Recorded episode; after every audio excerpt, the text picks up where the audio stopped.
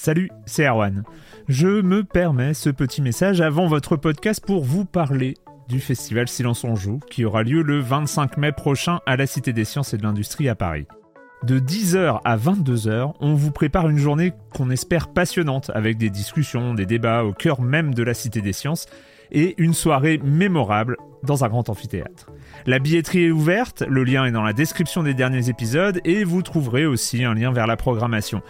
C'est 20 euros pour la journée et la soirée, et si vous voulez juste passer nous voir en journée, il suffit d'une entrée classique pour la cité, c'est 13 euros tarif plein avec éventuellement des réductions. C'est la première fois qu'on organise un truc pareil et on espère vraiment que vous répondrez présente et présent. En tout cas, nous, on a très envie de vous croiser de rencontrer celles et ceux qui nous écoutent chaque semaine. Rendez-vous donc le 25 mai et je vous laisse avec votre épisode de Silence en joue ou de la bande-annonce ou de Gâchette gauche ou de Dans la boucle. Enfin bref, bonne écoute. One size fits all seems like a good idea for clothes until you try them on. Same goes for healthcare. That's why United Healthcare offers flexible, budget friendly coverage for medical, vision, dental, and more. Learn more at uh1.com. Silence en joueur, Erwan Cario, bonjour.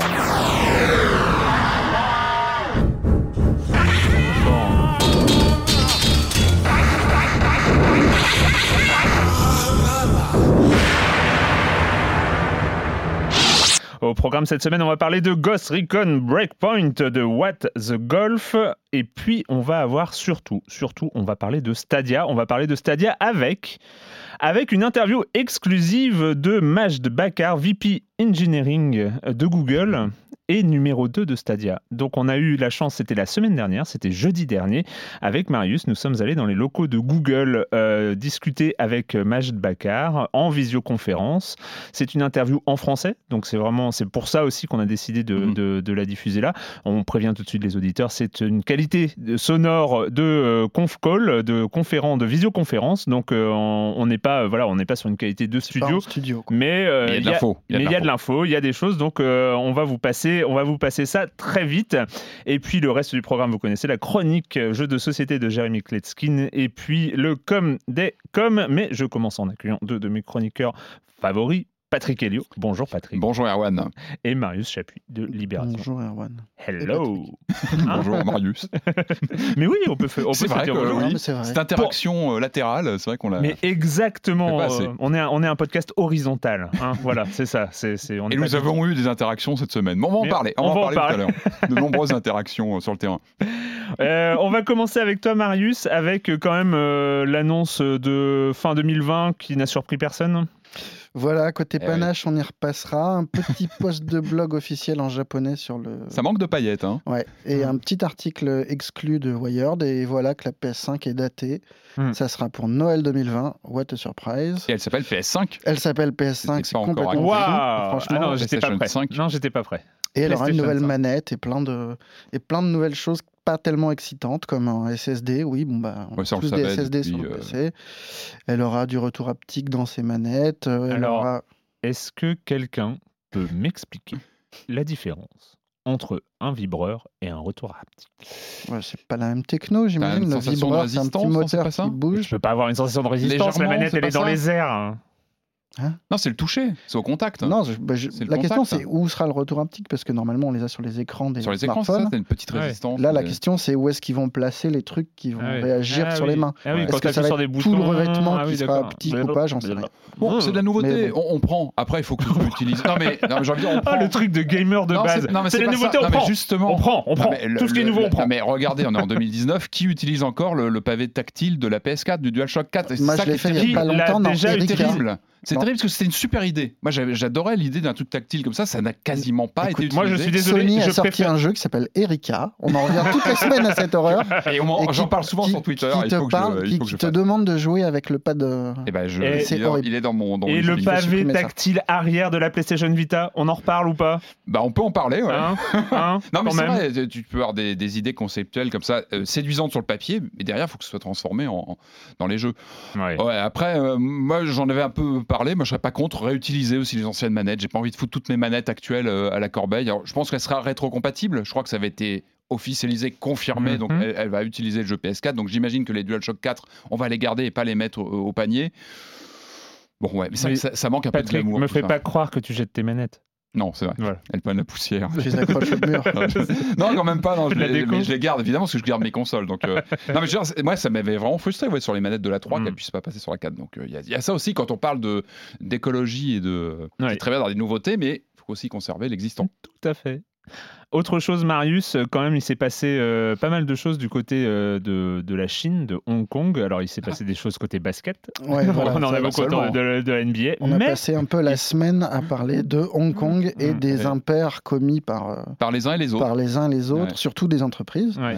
Et, Un peu gêné aux- aux- dans les coins. hein, et avec pour le jeu vidéo, ça touche Blizzard, Mm. où un malheureux euh, champion Blizzard a conclu un stream officiel à Taïwan en appelant au soutien des manifestants et de la Hearthstone, démocratie. en fait, c'était non seulement c'était un stream de, de- de compétition en fait. hein. Donc Ouais. c'était euh, c'est un tournoi officiel Ouais. Blizzard Hearthstone et lors d'une interview après euh, après match, je crois. Après match, il a Ouais. mis un petit masque à gaz comme les manifestants. Ouais, euh, Qui était un signal. qui est un, voilà, et un signal de, ralliement, et il a appelé à soutenir les manifestants. euh, le- Et c'est surtout la réponse de Blizzard qui. Eh, Et du coup, Blizzard Freedom of speech, hein, les... Wouhou a sorti son petit, livre, son petit livre des règles et a trouvé euh, le petit chapitre qui explique que euh, Dans les conditions ils ont le droit, voilà, ils ont le droit de sanctionner quiconque qui porte atteinte à l'image de Blizzard Ouais. ou offense une partie du public. Mhm. Dans le genre euh, à discrétion, c'est pas mal.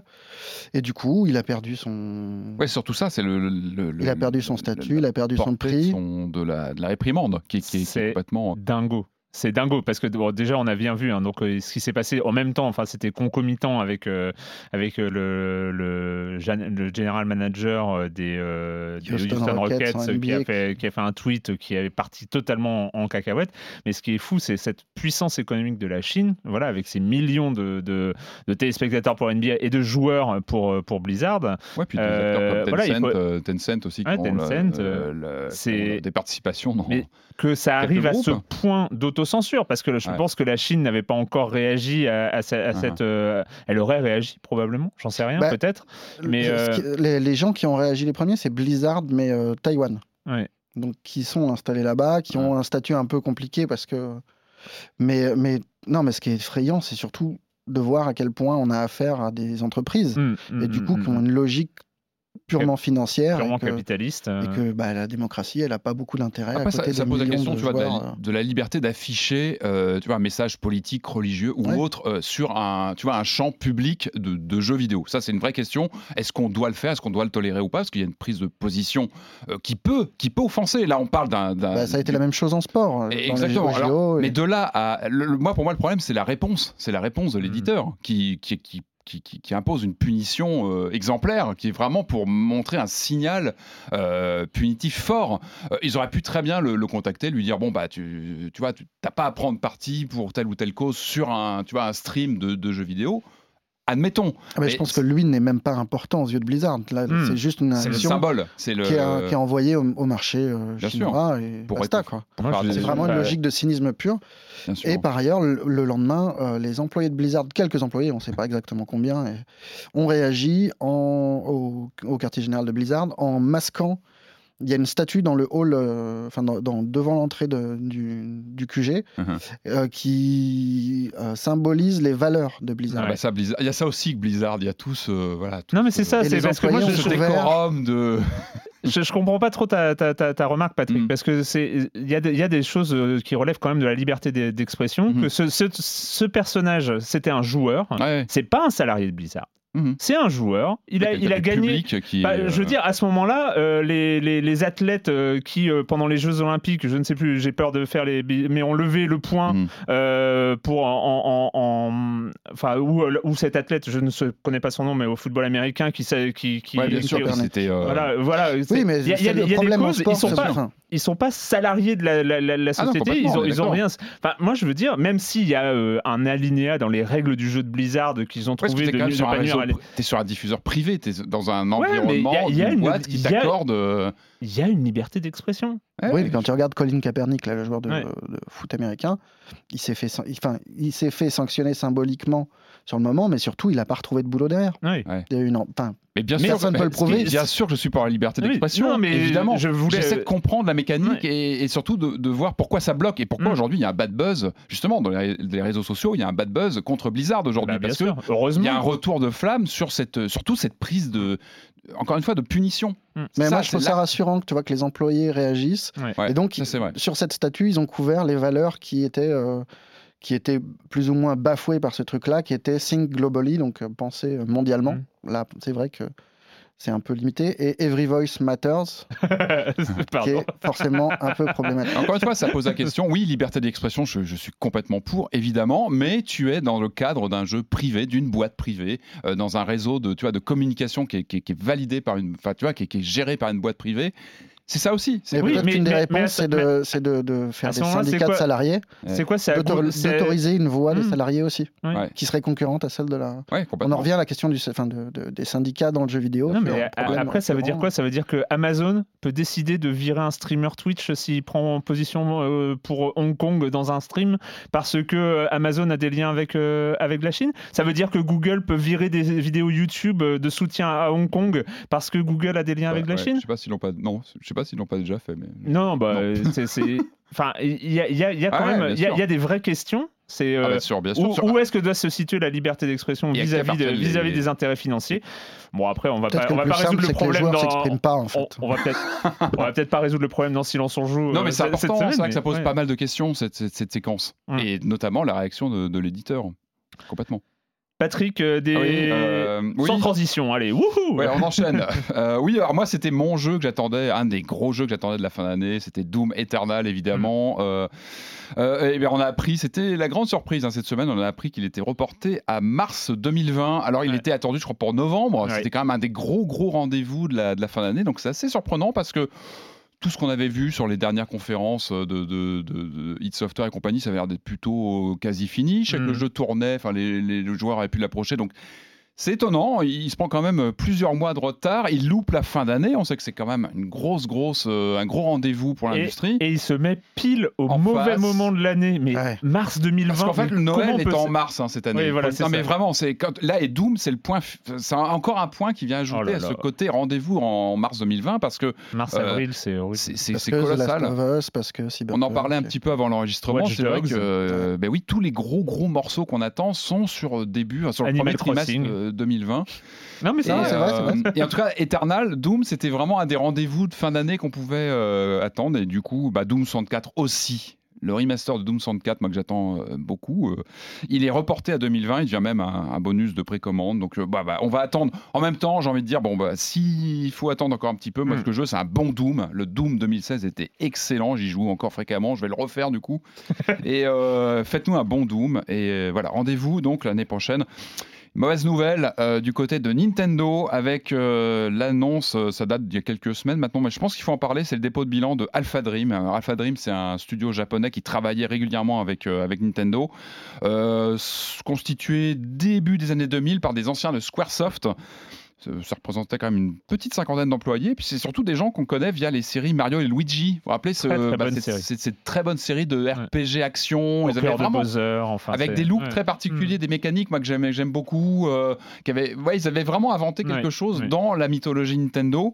Bah, malheureusement, les derniers opus, je crois qu'il y a eu des rééditions 3DS, il y a eu des ressorties, bah, ça a pas marché, euh, les ventes étaient pas bonnes et euh, bah, le studio euh, ferme ses portes. C'est toujours un peu triste hein, parce que. Ah mais moi, c'est- euh, mais ça- c'est- très sincèrement, j'attendais un Mario et Luigi sur la Switch. hein. Mais Et euh, en plus, je, ouais, fais, je fais partie euh, peut-être des rares, mais euh, j'en sais rien. Mais moi, non, mais j'aimais bien. c'est vraiment des, une saga que j'aime beaucoup. euh, J'ai pas tous fait, je crois qu'il y en a un ou deux que j'ai pas fait, mais j'aimais bien le style, j'aimais bien le style. Donc voilà, bah, bah, bah, bah, au revoir, bon courage, peut-être qu'on les recroisera à mon avis ces gens-là.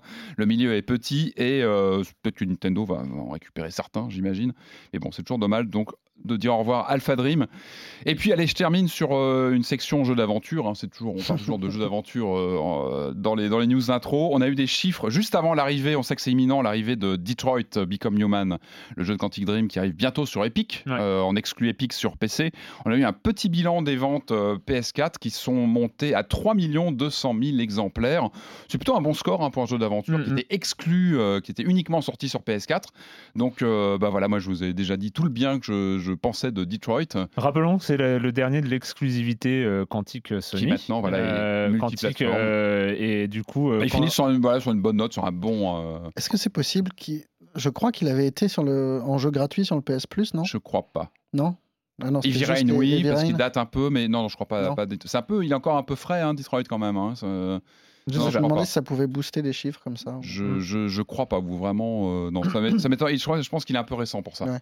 Mais euh, bon, voilà, en tout cas, il, il passe. Donc, il arrive bientôt sur PC et puis on, on verra ce que donne cette version. Encore une fois, j'en ai dit tout le bien que j'en pensais. On, on a fait une, une émission d'anthologie avec Arwan où on avait quelques désaccords sur Detroit. on peut la Patrick. Mais euh, voilà, voilà. Euh, le com des com de la semaine dernière. Alors, on commence avec Coruscant qui euh, me précise quand même que les évaluations extrêmement positives sur Steam ne sont pas aussi rares que le pense Erwan. Il y a Celeste, Ah. Hotline Miami, Life is Strange, Shovel Knight, The Binding of Isaac, The Return of Obradin, la saison 1 de The Walking Dead, Towerfall, Ascension.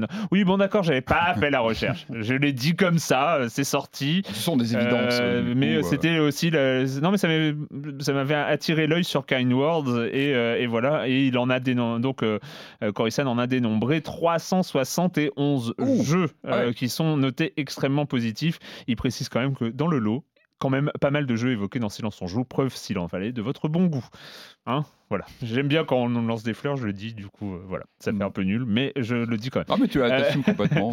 Euh, un- je, je- je signale quand même un très long post d'Alan Sands sur Borderlands 3 euh, qui- qu'il aime beaucoup et qui explique pourquoi je ne vais pas revenir. Alors, il, il pointe des défauts, euh, notamment dans l'interface, notamment dans l'optimisation PC qui est assez calamiteuse, Ah, semble-t-il. ouais. Je l'ai pas vu tourner en PC, mais. Euh, mais, euh, mais voilà, il dit euh, que c'est la durée de vie est exceptionnelle, euh, que c'est vraiment, euh, il, a, il a adoré. Mhm. Et je termine quand même avec un long post aussi, mais de Je ne suis pas un robot de qui euh, nous parle un peu hors sujet, mais euh, qui nous dit euh, Je fais un nom. appel sincère pour avoir un épisode ou un article dans l'IB dédié aux mécaniques qui pourrissent le jeu vidéo et un article ou un épisode suffisamment didactique.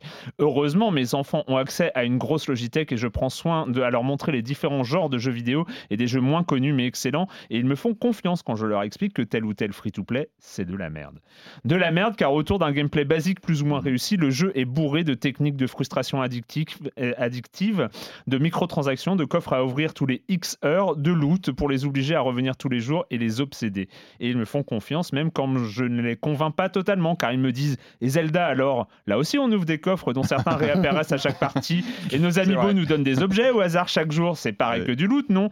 Euh, Oui, mais non, euh, Zelda est un grand jeu. Ici, ce sont des techniques pour me tenir émerveillé avec Il y a toujours un- propos derrière le loot dans Zelda. Bref, bref, je galère et je galère encore plus quand j'essaie d'expliquer ça aux parents des copains de classe de mes enfants, parents qui ne connaissent rien aux jeux vidéo et dont certains les laissent jouer à Fortnite depuis l'âge de 6 ans. Je n'arrive pas à leur expliquer simplement toutes ces mécaniques qui pourrissent le jeu vidéo et personne Voilà, ne ce, me- sont, ce sont des héros du quotidien. Non, Voilà, mais- ces gens-là qui, qui- justement qui, qui de. Des Et- résistants. Et personne, personne ne fournit à nos enfants les moyens d'avoir c'est un vrai, regard critique sur le jeu vidéo, alors que l'éducation nationale le fait pour les livres, la musique, les films, dans le programme scolaire, rien sur le jeu vidéo. À l'aide, un podcast, un article, un MOOC qui explique bien les techniques pourries de manière simple Mhm. pour les enfants et les parents.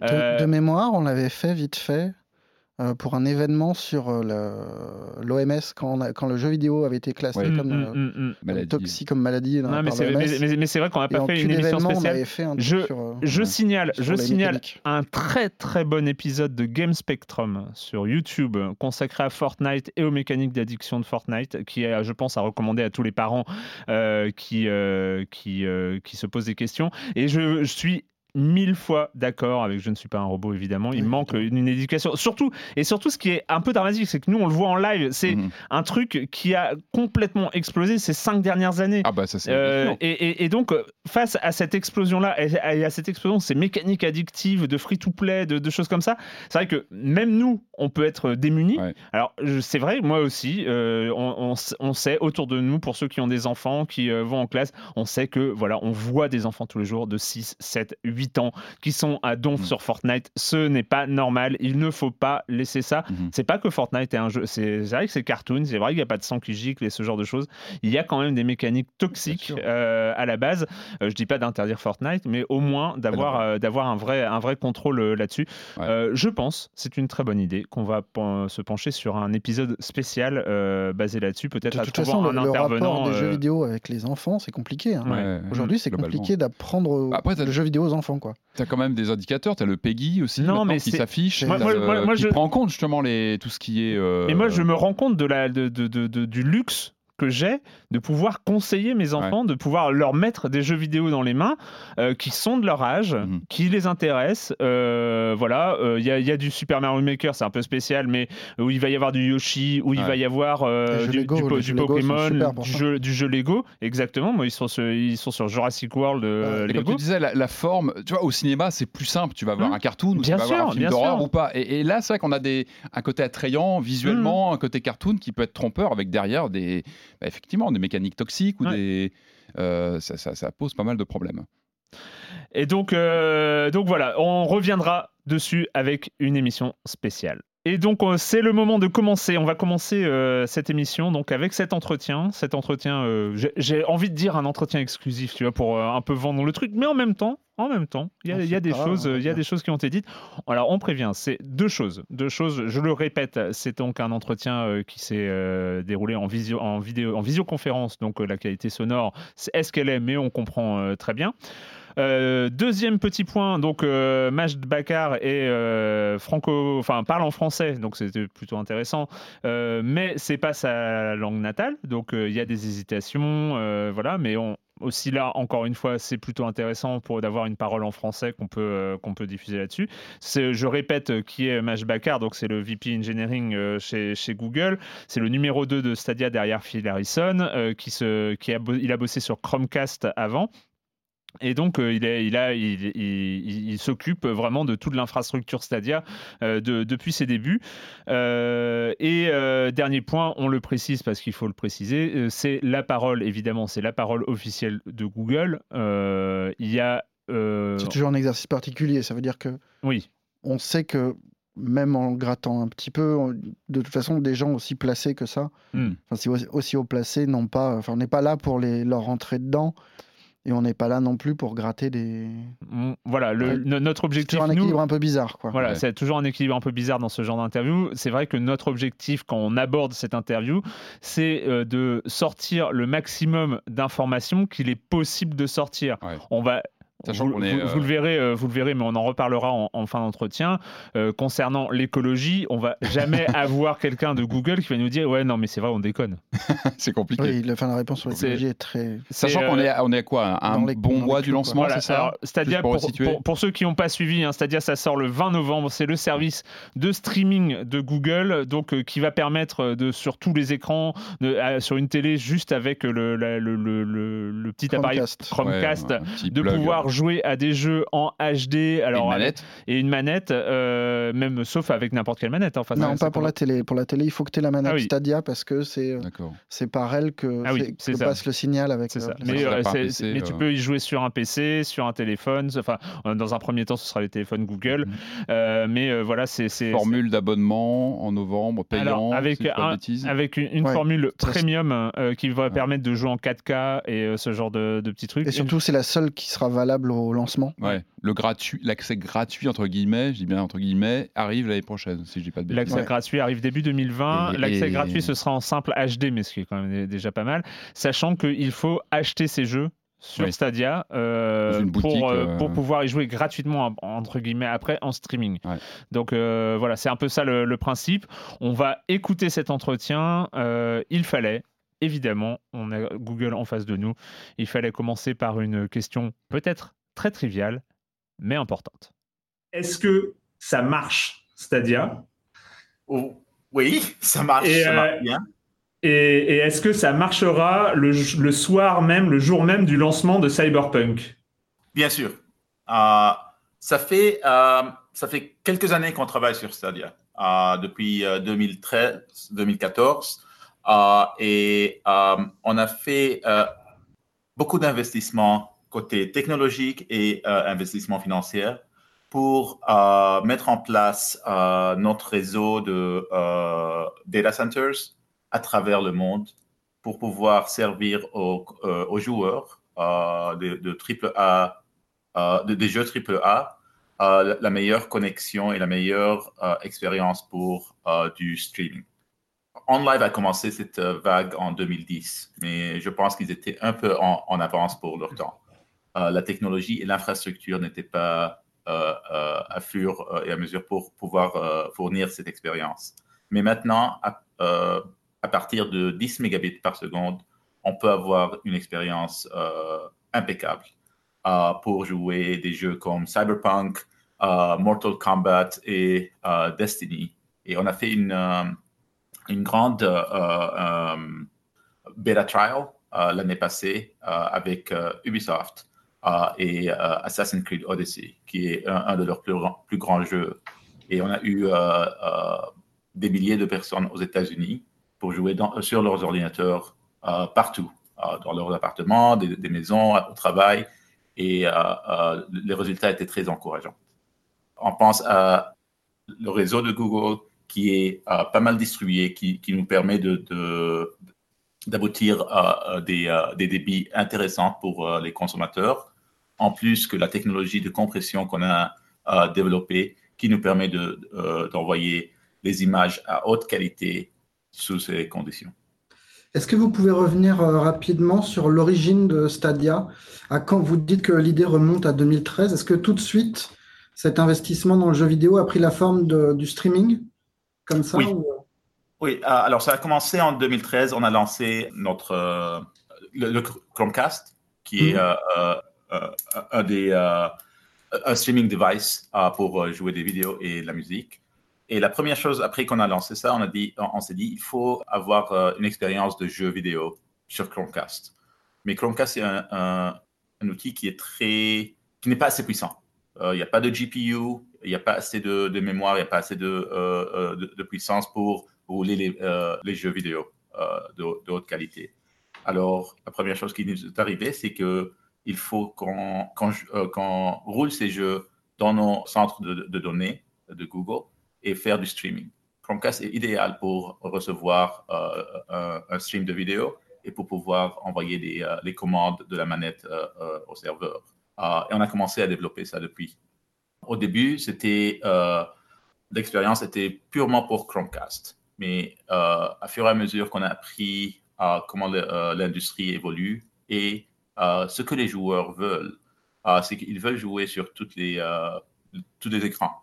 Euh, là où, il y a un écran qui peut euh, leur aider à, fournir l'expérience du jeu, ils, ils, veulent faire ça. Alors, on s'est dit, il faut euh, que Stadia puisse, puisse combler le, besoin de, joueurs sur tous les écrans. On va pouvoir jouer sur Chromecast à, la télé, sur, n'importe quel ordinateur qui roule Chrome, alors que ce soit un Windows, macOS, Chrome OS ou Linux, et aussi sur les, les téléphones mobiles.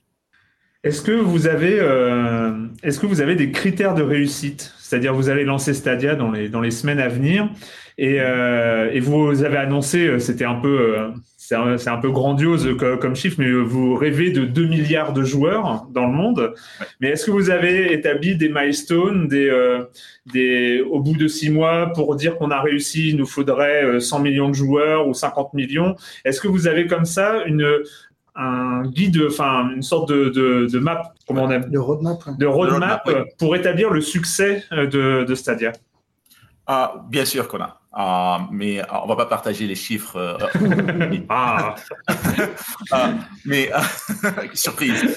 mais ça va être. Stadia va commencer comme n'importe quelle autre console qui, qui lance. Ça va commencer petit et ça va grandir à fur et à mesure on va pas aboutir à un milliard de joueurs dans, dans 12 mois. C'est quasiment impossible. Mais euh, on pense que ça va être un, bon ramp. Euh, ça va commencer euh, petit à petit, mais dans quelques mois, ça va faire une, inflexion et ça va augmenter rapidement. On a des, bien sûr, on a des milestones côté nombre de joueurs, nombre d'heures qui, qui se jouent. Mais le plus important, c'est la qualité de jeu on, va avoir un sentiment positif où les joueurs sont en train d'avoir une expérience impeccable et une expérience qui est très euh, réussite pour eux. On veut que, que, ce soit la plateforme favorite pour, pour les joueurs. est-ce que si, sans, sans, parler de chiffres, est-ce que si vous, vous, de votre côté, vous trouvez les chiffres un peu décevant.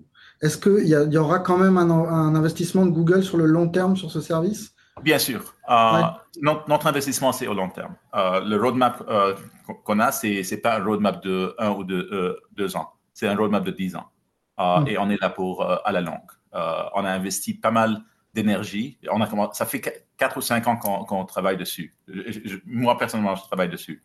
Alors, il y a beaucoup d'investissements techniques, mais il y a aussi beaucoup d'investissements financiers pour pour construire ces, ces data centers, c'est pas c'est pas hmm. donné. Euh, et on a, déjà annoncé des, milliards et des milliards de dollars pour euh, euh, d'investissement. Et on ne va pas les. si on a eu un petit hiccup ici où ce n'est pas exactement les chiffres qu'on veut, on, veut on, va continuer.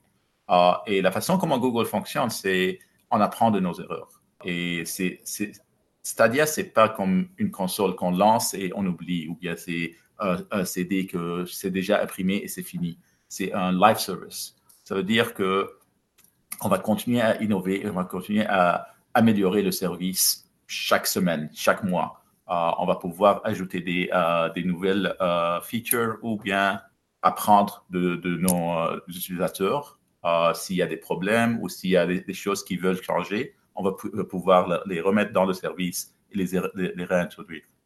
Est-ce que vous avez chiffré, c'est un, peu une problématique importante en ce moment, est-ce que vous avez évalué en tout cas l'impact environnemental euh, de Stadia au lancement et surtout l'impact environnemental qu'aurait éventuellement, hypothétiquement, un Stadia à 2 milliards de joueurs? Parce que c'est quelque chose aujourd'hui, on dit le streaming, c'est euh, euh, la vidéo, le streaming, tous ces, services qui sont très gourmands peuvent avoir un impact non nul. Et est-ce que c'est quelque chose qui est chiffré, que vous avez pris en compte dans le développement de Stadia? Oui. Euh, en fait, on pense que ça va être positif, euh, contrairement qu'on pense, parce que euh, et on a déjà, on est, on, est, impliqué avec l'ONU pour les aux deux côtés, Google et Stadia pour les, les, centres de données qui sont green et aussi pour les jeux qui sont green. Stadia, au fait, même au lancement, ça va être plus, plus vert que d'autres façons de jouer. Premièrement, le packaging. C'est-à-dire, tu as une petite manette comme celle-là et Chromecast. Uh, et c'est tout. C'est pas une grosse boîte où il y a beaucoup de plastique ou beaucoup de, composantes électroniques qui, vont, nuire à l'environnement. Deuxièmement, côté courant électrique. C'est-à-dire, chez le consommateur, ça roule à moins que 5 watts. par contre, une console, que ce soit Xbox ou PlayStation, c'est autour de 150 watts. Alors, on est déjà pas mal, euh, euh, un pas mal grand écart. Et si c'est un PC, c'est autour de 700 à 1000 euh, watts. Alors, côté consommation d'électricité chez le consommateur, c'est beaucoup moins. L'autre chose, par contre, cette consommation est prise dans notre centre de données. Tous nos centres de données à Google sont verts. C'est tout renewable energy à, à 100%. Et on a fait ce genre de commitment public depuis 2017 et euh, tous, les, euh, tous nos serveurs, tous nos, euh, nos réseaux roulent à énergie renouvelable. Alors, si on regarde le total, ça va être plus vert que avoir un ordinateur ou bien une console. Et ça, même à, des échelles, euh, les échelles de 2 milliards de joueurs, où on imagine des data centers euh, sans fin euh, un peu partout dans le monde. C'est des images qui peuvent un peu, un peu inquiéter aussi le, public, d'avoir comme ça les data centers qui poussent comme des champignons pour que les gens jouent aux jeux vidéo. C'est un, peu, un peu étrange. Oui, les data centers vont, vont être dans plusieurs places, mais par contre, c'est concentré. Hmm. C'est pas partout. et aussi, quand ces, euh, euh, ces, data centers vont être euh, fournis par énergie renouvelable, on, fait la garantie. Google prend la, charge et prend, fait la garantie que c'est renouvelable, contrairement à si c'est complètement distribué, on ne sait jamais. un consommateur ne, sait jamais où son électricité vient. sur le contenu de Stadia, est-ce que vous comptez avoir une politique éditoriale par rapport au jeu? Ou est-ce que vous pensez, vous envisagez plutôt comme un store, comme un espace très ouvert et euh, où vous ne pousserez pas particulièrement de certains jeux plutôt que d'autres euh? Au début, on veut, avoir, on veut donner la meilleure euh, qualité de jeu à tous les, joueurs. Alors, ça va être pas mal éditorial au début. On veut que ce soit de haute gamme et la qualité des jeux est, est, très haute. Alors, on a un genre de certification process où les jeux soumis leur, les, les, studios vont soumettre leurs jeux et on va faire une vérification. Et la vérification par, à travers qualité, euh, les services et aussi que ce soit le, rating qui est, qui, qui, qui est euh, correct. Euh, mais à fur et à mesure, et, quand Stadia sera beaucoup plus public, on va ouvrir le, store et les indies vont être disponibles. Mais par contre, on ne pense pas qu'on va être au niveau de Steam. ça va mm. être un peu plus géré. Et est-ce que, euh, est-ce que vous comptez vous lancer dans la recherche euh, d'exclusivité, c'est-à-dire euh, avoir un, une sorte de budget pour récupérer pas les exclusivités en interne. On sait que vous allez développer vos, vos, vos propres jeux, vous avez un, des, des, studios de, de, développement, mais on a vu Epic Games, par exemple, dépenser quand même des sommes assez conséquentes pour obtenir l'exclusivité de, de certains jeux. Est-ce que c'est quelque chose que vous allez rechercher aussi de votre côté? Pas particulièrement. Euh, on pense que euh, c'est mieux pour les, joueurs de pouvoir accéder à leurs jeux de partout. Et on est pas mal ouvert à cross-platform progression et cross-platform play, alors pouvoir jouer entre plateformes. Mais euh, vous, avez raison qu'on va développer nos propres jeux. Hmm. Alors, on a des studios pour Stadia et c'est Jade Raymond, Jade Raymond qui, qui est en charge et on va développer nos, nos propres jeux. Mais côté avoir des exclusivités comme Epic, je pense pas qu'on va faire ça. Les jeux maison, vous comptez euh, profiter de, la technologie que vous proposez aux développeurs, c'est-à-dire de, réunir plusieurs, euh, plusieurs machines ensemble pour présenter un truc qui constitue un gap technique ou, euh, ou pas forcément? Est-ce que ça va être un, concours des pattes un peu technique pour montrer la puissance du service de Stadia Oui, mais ça c'est un début. Euh, bien sûr, on va pas créer des jeux qui, ont pour but juste montrer euh, le côté technique et c'est pas un, jeu qui est amusant ou euh, c'est un jeu qui est jouable. mais par contre, pouvoir montrer, démontrer la puissance de Stadia à la base, c'est que la plateforme est, pardon, le data center c'est la plateforme. Ça c'est quelque chose d'important. Mais aussi pouvoir utiliser les recherches et les services que Google a côté AI, machine learning, euh, côté euh, simulation ou bien euh, même YouTube, pouvoir mettre ces, ces services dans l'expérience du jeu, c'est quelque chose qu'on va faire avec nos propres jeux. Est-ce que vous avez une politique à l'égard des free-to-play? On parlait de politique éditoriale tout à l'heure, mais on sait que les free-to-play, que ce soit League of Legends ou, ou, Fortnite, sont parmi les jeux les plus, les plus joués au monde. Et en même temps, c'est des jeux qui sont gratuits pour, euh, pour, pour les utilisateurs. Euh, du coup, euh, est-ce que vous avez, vous, une politique, euh, est-ce que vous comptez un, mettre des free-to-play sur, sur Stadia?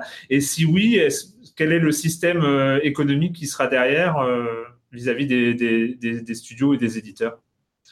On est en train de, de, de, penser sérieusement à ce sujet. Euh, Je n'ai pas une réponse à vous dire maintenant, mais on veut avoir des, free-to-play, euh, des jeux free-to-play sur euh, Stadia.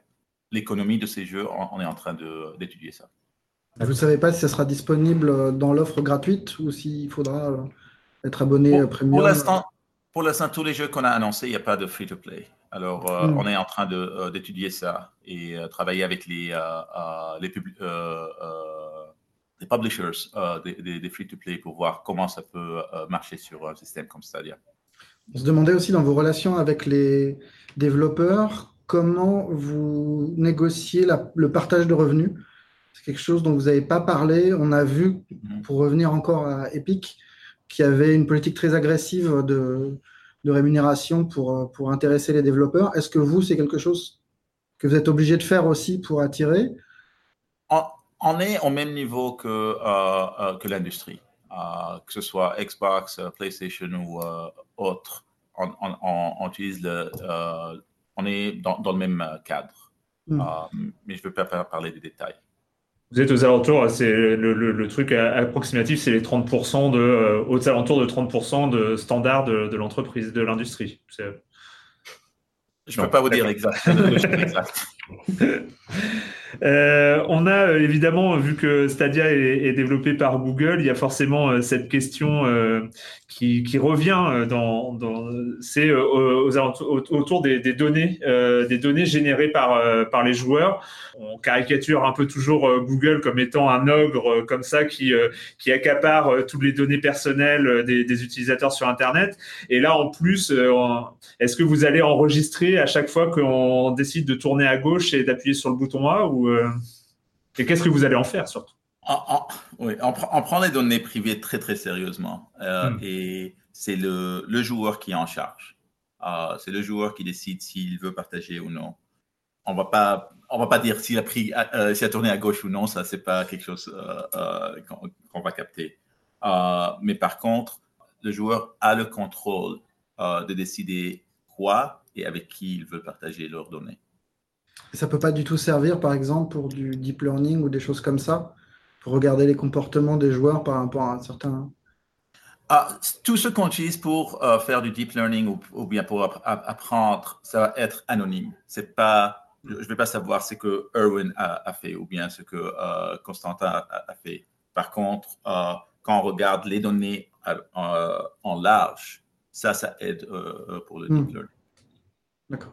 Et est-ce que, ben, sur, un peu sur le même, la, même question, est-ce que vous avez euh, comme ça des, des, des projets qui vont euh, un, un, peu euh, au-delà de, de, de, la fourniture de services de, de streaming C'est vrai que la question du deep learning, par exemple, euh, l'utilisation un peu commune du mot intelligence artificielle, au début, on l'utilisait euh, pour qualifier le, le, le, mouvement des ennemis dans, dans, un jeu de tir, par exemple, ils étaient dirigés par l'intelligence artificielle des ennemis.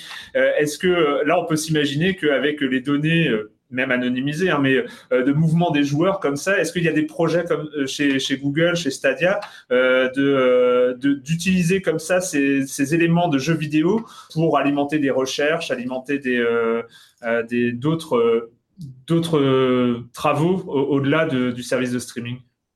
Pas pas pas à ce que je sache. Hmm. toutes les recherches qu'on est en train de faire, c'est pour le jeu.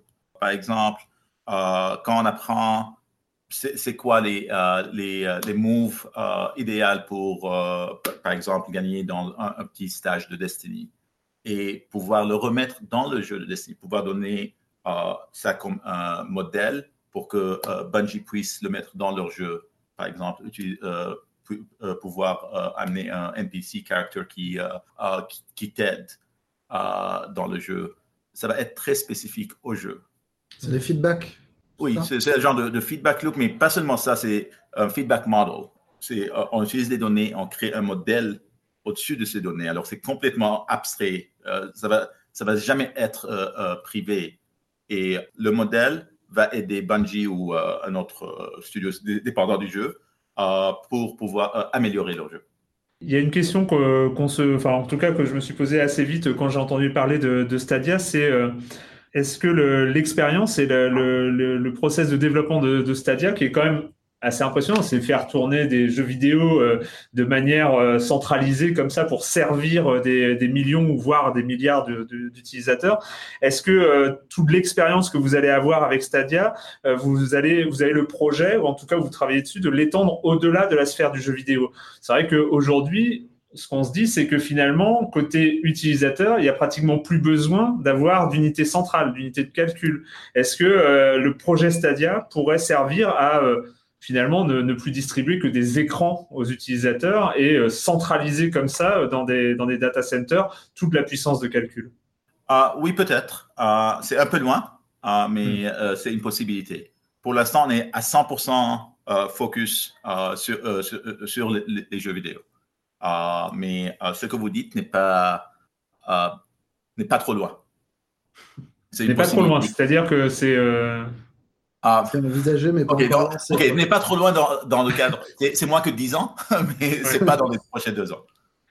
Mais moi, je, je, me suis euh, longtemps posé des questions euh, concernant le streaming de jeux vidéo euh, et, et l'infrastructure d'Internet en, en, général. Internet a été créé en, sur un modèle où l'intelligence était aux extrémités. C'est comme ça que Internet s'est développé et un peu la, la roadmap d'Internet, c'était ça. C'était l'intelligence est aux extrémités et l'intelligence est distribuée. Et est-ce que finalement le projet Stadia, le projet de streaming, c'est pas aller à l'encontre de ce projet initial, c'est-à-dire de recentraliser l'intelligence et de ne plus avoir que des extrémités euh, euh, idiotes, entre guillemets? Ah, C'est pas vrai qu'on est, qu'on est en train de centraliser l'intelligence. C'est, on est en train de pousser l'intelligence très proche des, utilisateurs, mais pas dans leur poche. Ou bien euh, sur, euh, euh, sur leur bureau l'intelligence, c'est dans les, euh, euh, les, centres de données, mais les centres de données sont détruits, c'est pas central. On, est en train de mettre 7500 euh, euh, centres de données qui sont éparpillés partout et c'est proche des consommateurs. L'idée, c'est que le high intensity compute, ou bien ce genre d'intelligence, est, disponible à leur portée des, des, doigts, mais pas dans leur maison ou bien dans leur voiture. Euh, il y a quand même il y a une question dans. On, imagine, on va, on, en se projetant euh, avec, dans un stadia avec 2 milliards de joueurs, on va, on va tout de suite aller euh, d'ici 5, 10 ans, je ne sais pas, je ne connais pas votre roadmap, mmh. mais est-ce que vous avez, est-ce que vous aurez des conditions, on a parlé de la politique éditoriale tout à l'heure, euh, mais est-ce que, par exemple, il pourrait y avoir, est-ce que vous avez des, des, des, des conditions sur, par exemple, le contenu, euh, des, contenus sexuels ou des contenus de violence ou ce genre de choses? Est-ce que c'est, est-ce que vous allez, parce que finalement, 2 milliards de joueurs, ça veut dire que vous avez quand même une bonne partie des joueurs dans le monde, mais, mais vous avez aussi le pouvoir de choisir à quoi ils vont jouer. Est-ce que, euh, euh, vous allez avoir des limites comme ça? Est-ce que vous allez encore vous adapter aux différentes législations des pays? Enfin, toutes ces questions un peu de, mise à disposition des, jeux euh, aux différents joueurs. Oui, et on est en train de, de créer notre politique d'éditorial pour ça. Pour, en commençant, tous les jeux qui sont sur Stadia maintenant sont, ils vont avoir un rating, que ce soit ESRB e ou bien Etsy ou bien euh, ça dépend des pays ou euh, des, euh, localités. C'est jusqu'à M ou bien 17 en, en Europe. mais on est en train de, développer notre politique et on va la partager. Ça veut dire qu'un un GTA 5 qui est 18 plus ne pourrait pas être sur Stadia. Ah, pardon, peut-être que je me suis trompé. GTA pour l'instant, il n'y a pas de GTA 5, mais euh, oui, euh, oui euh, un, un, jeu comme celui-là sera disponible. D'accord. Du coup, peut-être dernière question, parce que vous nous, vous nous dites ça marche, évidemment, et on vous croit. Hein, on a, je ne remets pas du tout en cause ça. Mais à quel niveau de stress vous êtes à quelques semaines du lancement? Parce que quand même, si euh, c'est le, le, jour du lancement officiel, si euh, 400 millions de joueurs se connectent en même temps sur Stadia et euh, essayent de faire tourner un gros jeu, enfin, j'ai confiance en vous. Hein, je, je remets pas en cause euh, votre vos capacités, mais est-ce que vous avez quand même vous redoutez quelque chose? Est-ce qu'il y a quelque chose, euh, le bug day one ou ce, ce genre de, de choses? Bah, Bien sûr, il y a toujours des choses inconnues. Euh, on, a, on, pas mal stressé notre système. Euh, l'année passée, on a eu euh, un grand nombre de, joueurs simultanés aux États-Unis. alors, on a stressé le système à ce point. Mais quand il, quand il y a des, des, des, plus de jeux et quand quand c'est plus global, il va y avoir toujours des, des choses différentes. on est en train de faire notre mieux que pour tester le système et vraiment le pousser dans toutes les extrêmes. De toutes les choses qu'on a qu'on sait et toutes les, euh, euh, euh, les, les, streams de YouTube qui sont disponibles partout au monde, on pense que notre réseau va pouvoir soutenir ça. ça ne va pas être le réseau qui, qui va avoir un problème. dernière question, ça va être quoi la manip que vous allez faire, vous, pour lancer Stadia? Est-ce que vous avez un gros bouton rouge? Ou est-ce que... Alors, ça commence par euh, euh, l'édition fondateur, euh, où les, joueurs qui, qui ont fait des pre-orders, ils vont les recevoir. Et dès qu'ils l'ouvrent, ils vont recevoir un, courriel qui leur dit quoi faire. et ils vont pouvoir se tenir depuis. Il y a un bouton rouge, oui. c'est pas rouge, c'est une autre couleur. Il y a un bouton parce que pour l'instant, tout, tout est caché. C'est pas, c'est pas public. Alors, on peut pas accéder à ça. Mais par contre, on a, on, fait un, un, test interne, un bêta test interne avec des milliers de personnes. et c'est tout déjà en marche. D'accord. Et donc vous avez juste dans un menu. Euh, je, suis, assez curieux parce que j'imagine juste la personne qui va dire OK, maintenant c'est public. Et il va pas falloir qu'il se trompe. Euh, est-ce qu'il y a ah, à côté du, du, bouton delete ou je sais pas. Enfin, c'est ce genre de ah, choses. Non, mais c'est Google a ses processus. C'est pas c'est pas quelque chose qui est spécifique à Stadia. c'est des processus comment on, peut lancer des services. Comment, par exemple, comment on a lancé Gmail, comment on, hmm. lance YouTube, comment on lance des, des assistants. Alors, euh, euh, c'est un processus où euh, ça, démarche et ça, ça introduit le service au monde par vague. D'accord. Merci beaucoup. Merci à vous. Donc voilà, c'était l'entretien avec Majd Bakar, VP Engineering chez Google, numéro 2 de Stadia. J'étais euh, donc 26, enfin une petite demi-heure, euh, une petite demi-heure d'entretien. Euh, ça a été quoi? Donc, bah, on va te poser la question, ah. Patrick, puisque tu n'étais pas là. qu'est-ce qui, qu'est-ce qui ressort un peu de, de, de cette, de cet entretien? Il y a encore des zones d'ombre hein, euh, mm. sur euh, le déploiement, etc. Enfin, euh, on sent qu'il y a une vision à long terme. ça, me fait penser un peu au lancement quand la PlayStation est arrivée. Genre, mm. on arrive et on n'est pas là pour. pour... Il, il, fait la comparaison. Hein. C'est comme une un, lancement de console. Hein. Donc complètement. On est sur. Après, il te dit que c'est pas du tout comme un lancement de console. c'est un service, mais on, est clairement sur toute la terminologie d'un lancement d'un nouveau mm. hardware, enfin d'une nouvelle machine, d'un nouvel écosystème. Donc, non, mais après, évidemment, on en a déjà parlé, euh, je crois, la semaine dernière, sur tout le côté vert, etc. Moi, j'ai, bon, évidemment, je, stick un peu parce que tout, ce côté serveur, batterie de serveur, comme tu, tu, le disais bien pendant l'interview, bon, on verra si. Alors, ça, euh, ça c'est, intéressant sur le côté vert. Je pense que sur les maths, entre guillemets, sur les maths, sur la puissance énergétique et sur l'énergie renouvelable, mhm. je pense que c'est. C'est pas complètement impossible. C'est pas, du pipeau. Le problème, c'est tout le, toute la problématique qui est, qui est derrière. C'est que. Euh, et il y a plein d'écrits scientifiques. Je vais prendre un exemple, hein, c'est idiot, mais par exemple, quand vous avez une, une autoroute à, à quatre voies qui est congestionnée, vous dites pour euh, lutter contre la congestion, on va passer à, non, on va passer en tant qu'infrastructure, on va, on va passer à 8 voies, deux fois quatre voies. Eh ben non, ça ne marche pas parce que tu te passes deux fois quatre fois, il y a deux fois plus de voitures.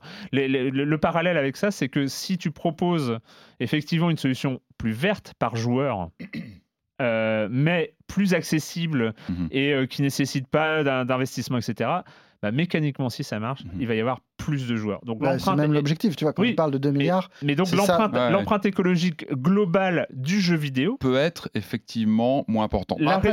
non, du jeu vidéo va grossir. L'empreinte écologique par joueur peut baisser via ce genre de, dispositif. Par joueur, mais l'empreinte globale du jeu vidéo va augmenter. Mhm. Puisque l'objectif de Stadia, c'est de parler à des non-joueurs. Exactement. Donc en fait, c'est ça. tu, fais, tu fais venir rentrer, tu fais rentrer des, gens qui n'utilisaient pas cette énergie-là. C'est ça. Et, donc la réponse de Mash Bakar est bonne, c'est-à-dire il, parle de la, de, la, consommation énergétique par joueur. Le ratio. Mais la consommation énergétique globale du jeu vidéo augmente avec ce genre ça de Ça va, bascule, atteindre le point critique mm. du nombre de joueurs qui va justifier une, euh, voilà, une, voilà. une croissance de, ce niveau-là. Non, moi, en tant que joueur, la question que je me pose, c'est qu'est-ce qui va me faire, moi, aller sur Stadia? Hmm. bah, Pour l'instant, j'ai pas encore la réponse. Que pour l'instant, je n'ai pas encore, moi, de ça manque d'exclus. Ça, ça manque de... drôle, c'est sur les jeux qui me font venir à une plateforme qui vont m'exciter et me faire venir. Alors là, je pense qu'effectivement, j'attends de voir, mais je pense qu'il y a un confort évidemment de, de, réalisation. Si on peut profiter de jeux vraiment euh, top niveau en termes de réal, grâce à ce, à cette, on l'a pas précisé, mais je pense connexion très haut débit euh, nécessaire. 10 mégabits. Oui, bon voilà, donc il faut, il y a, y a, aussi un ticket d'entrée de, de, ce côté-là aussi qui est important. Hmm. Il faut quand même bien préciser. Non, mais c'est les exclus. Je suis surpris que qu'une boîte comme Google, qui a, un petit peu le portefeuille illimité, qui a le chéquier euh, quasiment illimité, n'ait pas sécurisé des titres euh, frappants pour le lancement en disant nous, il y a que ça et que c'est que chez nous et vous allez être obligé de Moi, ce venir. qui me fait marrer, c'est que ce lancement, il ressemble beaucoup à un lancement de console, en fait. Bah oui. Hmm. C'est un truc un peu mou. Et encore, parce que ou- à qui, est, lancement, qui est moyennement regarde, excitant, où tu sais- on est plus excité par le matos, Et attends. là en l'occurrence par l'absence de matos, Et encore, que par que- les jeux, parce que les jeux, on encore, les a euh, déjà vus. On va s'adresser à des early adopters, entre guillemets, qui sont des joueurs et qui ont probablement déjà fait les assassins, Hmm. qui ont fait beaucoup Bien de ces sûr. choses-là. Quoi. Et encore, Marius, tu sais que PS5 va arriver, tu auras, une exclue ou deux dessus Oui. pour aussi Mm. faire venir les gens. Halo, euh, sur la prochaine, sera là dès le lancement. Tu as aussi des titres locomotives Ouais, qui font que beaucoup de joueurs vont aussi. euh, Enfin, Il y, a- il y a eu des débuts de consoles qui se faisaient avec des locomotives qui étaient un petit peu nuls. des hein. décevantes, mais bien sûr. Il y a eu tous les débuts de c'est console qui souvent se arrivé. font avec des locomotives un peu nulles. Ah non, quoi, regarde Halo sur Xbox, euh, sur quoi Ouais, sur, euh, alors sur- l'exception. Hein. Ouais. Non, il y a Breath of the Wild sur euh, Breath of the Wild sur la Ouais, Switch. des- ce sont des titres qui te font venir, tu vois. Breath of the Wild, il était sur deux, deux générations, mais t'allais sur la Switch parce qu'il était Ouais. plus confort. Il mettait aussi en avant la plus-value de la nouvelle plateforme, tu vois, sur un titre comme ça.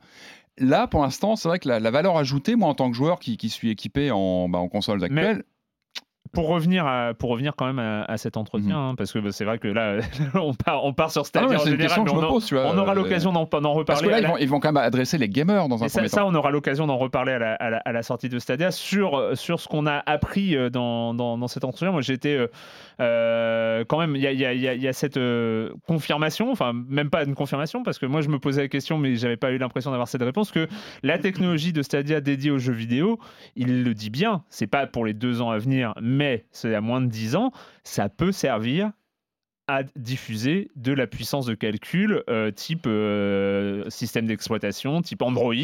Pourquoi pas délocaliser Android en- sur des serveurs en interne Euh, Enfin, ça, peut servir avec bon avec des problématiques de, connexion, de, durée de connexion, mais ça, peut servir aussi à, euh, déporter comme ça de, euh, des systèmes d'exploitation, d'autres logiciels, d'autres applications que du jeu vidéo. Et ça, c'est quand même important, sachant qu'après, je fais quand même une petite parenthèse sur euh, ma réflexion concernant euh, la, centralisation, euh, euh, la centralisation de l'intelligence par rapport au modèle, Internet d'int- d'intelligence distribuée, où il répond non, c'est pas centralisé parce que c'est distribué dans nos data centers. Je, Oui, on a été poli, mais voilà, c'est non mais c'est sa réponse, c'est normal. Il est c'est Monsieur Google, donc euh, il, répond ça. Après, ce qu'on appelle centralisation à l'échelle de l'internet, c'est centralisation dans une boîte, dans des data centers qui appartiennent à une société. C'est ça qu'on appelle centralisation. Mais euh, donc euh, voilà, sa réponse était, il a botté en touche, mais j'ai trouvé intéressant que, que- que d'avoir d'avoir cette information. Après, euh, alors, je sais pas, ça n'a pas été abordé, mais est-ce qu'ils vont, euh, je sais pas, s'appuyer sur des, des éditeurs de jeux qui seront là au lancement? La com autour du. Parce que c'est quand même important, quand tu lances justement, soi-disant, une nouvelle plateforme, il y a Mhm. tout un côté communication, faire venir les joueurs, ça, je sais pas trop. Est-ce qu'ils vont, euh, j'imagine, Ubisoft, on sait qu'ils sont par exemple investis Bah, ils ont, dessus. ouais, pour le coup, Ubi, Ubi a bien appuyé. J'imagine que voilà sur la com, il y a aussi les éditeurs qui vont pouvoir jouer, euh, jouer une carte Et autour du quelques heures après l'entretien, on avait l'annonce. euh, alors c'est marrant parce que c'était assez discret, Mm. mais euh, Rockstar a annoncé son, son Red Dead Ouais. 2 sur PC. C'est vrai qu'on l'a pas Et évoqué. tout en bas du mail, en tout petit, il y avait marqué que ça rejoignait aussi Stadia. Ce qui est important. Ce qui est vachement important en termes Oui, de on- d'appétit. Vitrine. Ouais, Ah oui. voilà. Et, et tu as raison de le préciser parce qu'il y a cette question euh, sur, GTA G- 5. je- sur GTA 5 où il dit Eh, il est pas Oui. encore, il est pas encore. Je pense que c'était ça se jouait à, à quelques heures. Ouais. On a- On n'a pas, je crois qu'il n'y a pas d'info que GTA 5 va se retrouver sur Stadia, Non, mais si mais Red Dead, paraît, Red Dead euh, 2 euh, a atterri sur Stadia, je pense que GTA 5 sera aussi euh, sera aussi disponible, en tout cas très très vite sur, sur, sur Stadia. Non, mais Red Dead 2, il pose une bonne question parce que visiblement, pour le faire tourner sur PC en ultra haute définition, Mm. il va falloir une machine de guerre quoi, en termes de hardware. Donc là, effectivement, ça peut être un point d'entrée. Ça peut être un de ces titres justement qui voilà, te donne envie de. D'aller voir. Bah, c'est comme Cyberpunk, tu vois. Ouais. La question, enfin, tu vois, typiquement, nous deux, on a Ouais. des vieilles PS4 un petit peu fatiguées. bah, qui sont on des a One, peut-être donc en pas les 5 ans. PC qui sont capables de faire tourner Non. le jeu en, Non, en je confirme. Est-ce que, confirme. est que Stadia sera capable de le faire tourner en, Ouais. en mode euh, brut, euh, bête de course, quoi Ouais. Ça, ça peut être intéressant. En tout cas, euh, en tout cas, voilà, c'était Oui. donc euh, notre entretien avec Maj Bakar. On reparlera de Stadia quand on aura les manettes en main et quand nous, on aura vérifié que ça marche. Mais, Hein. mais On- encore, tu vois, on va tester tous les deux, mais il faut. En région parisienne, faut- hein, voilà. on est plutôt euh, Ouais. bien. Non, non, mais euh, on, aura des, on aura des retours, on, on- on va voir Ça va ça se voir. marche. Enfin, on va- tout le monde va en parler. On va voir ce que, Ouais. comment c'est reçu, quoi. Euh, c'est le moment d'accueillir, euh, comme chaque semaine, Jérémy Kletskin et sa chronique Jeux de société. Salut Jérémy. Salut Erwan, alors c'est vrai, ici on parle quand même beaucoup plus de jeux de gros éditeurs et beaucoup moins des petites perles indépendantes. Aujourd'hui j'aimerais mettre à l'honneur un petit éditeur parisien que j'aime beaucoup, Capsicum Games. Cet été j'ai pas mal joué avec leur dernier jeu. Faut dire comme vous le savez qu'il a fait assez chaud et qu'il nous a permis de rester bien dans le thème puisqu'il s'appelle Gobi, comme le désert de Gobi, G-O-B-I. Les joueurs vont jouer le rôle de caravane de chameaux en pleine tempête de sable. Il va falloir guider les nomades pour éviter qu'ils se perdent et obtenir d'eux des cadeaux, des bénédictions. Alors disons-le, Gobi est un jeu plutôt abstrait. Il y a 5 types de tuiles, chacune comportant le nom d'une des 5 tribus. Elles sont de forme carrée, il y en a 40, on en pose donc 4 au centre de la table, et on distribue le reste aux autres joueurs, donc 9 piles face cachées devant chacun d'entre eux. Chacun à leur tour, les joueurs vont devoir poser une tuile adjacente à l'une de celles qui sont déjà posées sur la table. Il y a une règle d'or néanmoins, on ne peut pas poser deux tuiles de la même tribu, l'une à côté de l'autre. Et ensuite on posera un chameau de sa couleur sur chaque tuile adjacente à celle qu'on vient de poser. Et enfin, on vérifie si avec cette action on a créé une route. En effet, si deux tuiles de la même tribu sont connectées par nos chameaux, on récupère les deux chameaux des extrémités et on a le droit de choisir une tuile cadeau ou bénédiction. Les cadeaux vont vous donner des points à la fin du jeu ainsi qu'une action à usage unique. Par exemple, les épices vous permettront une fois de résoudre une route euh, en passant par des diagonales. Le parfum vous donnera le droit de poser un chameau sur la tuile que vous venez de poser. Ou la porcelaine qui vous permettra de déplacer un chameau jusqu'à trois cases de manière orthogonale, etc. Les bénédictions, elles, vous donneront des points en fonction de la disposition de vos chameaux à la fin du jeu. Lors de votre première partie au centre de la table, vous verrez le désert s'agrandir et vous comprendrez rapidement qu'il est impossible de récupérer les chameaux qui sont loin des bords. On ne commence la partie qu'avec 10 chameaux, donc faut jouer de manière intelligente et réfléchir à ce que vos adversaires vont faire pour ne pas se retrouver coincés. Erwan, Erwan, il reste 30 secondes. Enfin voilà, Gobi est un jeu vraiment très sympa, même si la première partie, je vous l'ai dit, euh, on risque de faire un peu n'importe quoi et n'attendre que la deuxième pour commencer à, vraiment apprécier le jeu. Les auteurs Scott Huntington et Sean Graham, c'est illustré par Maud Chalmel. Ça marche plutôt bien à partir de 8-10 ans pour des parties d'environ 30-40 minutes de 2 à 4 joueurs. Et moi je vous dis à bientôt, Erwan, tu es prêt? 4, 3, 2, 1, bye bye. Hein? Hein? Hein? C'est fini? Quoi? Bon, je ne réagirai pas à cette provocation. Euh, parce que de toute façon, euh, pas une chronique où on parle de déplacer des chameaux de manière orthogonale, moi je suis désolé, mais euh, hein, on a été déjà plus précis. Voilà. Tu sens, tu sens, la tension entre, entre le chroniqueur et l'animateur là qui commence à s'installer. Euh, la semaine de... dernière. Oh là là là il y a, y a, y a un truc. Il y a, y a un truc. Euh, c'est le moment, c'est le moment de partir euh, sur une île, sur une île accueillante, euh, sur une île du futur, sur une île qui prépare l'avenir grâce aux nouvelles technologies de demain de l'avenir de demain. De Google. De Google. et, de, et puis de, de, de, de tout foutre en l'air, hein, en fait. Hein, voilà, ouais, bah, oui, ça finit toujours comme ça. Ça finit toujours comme ça. C'est Ghost Recon Breakpoint.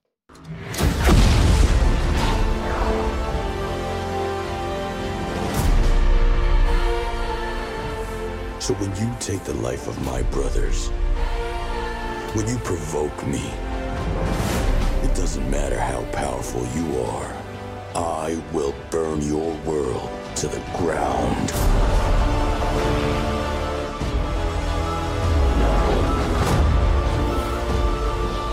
Tout en subtilité, tout en subtilité, ce, ce trailer de Ghost Recon Breakpoint.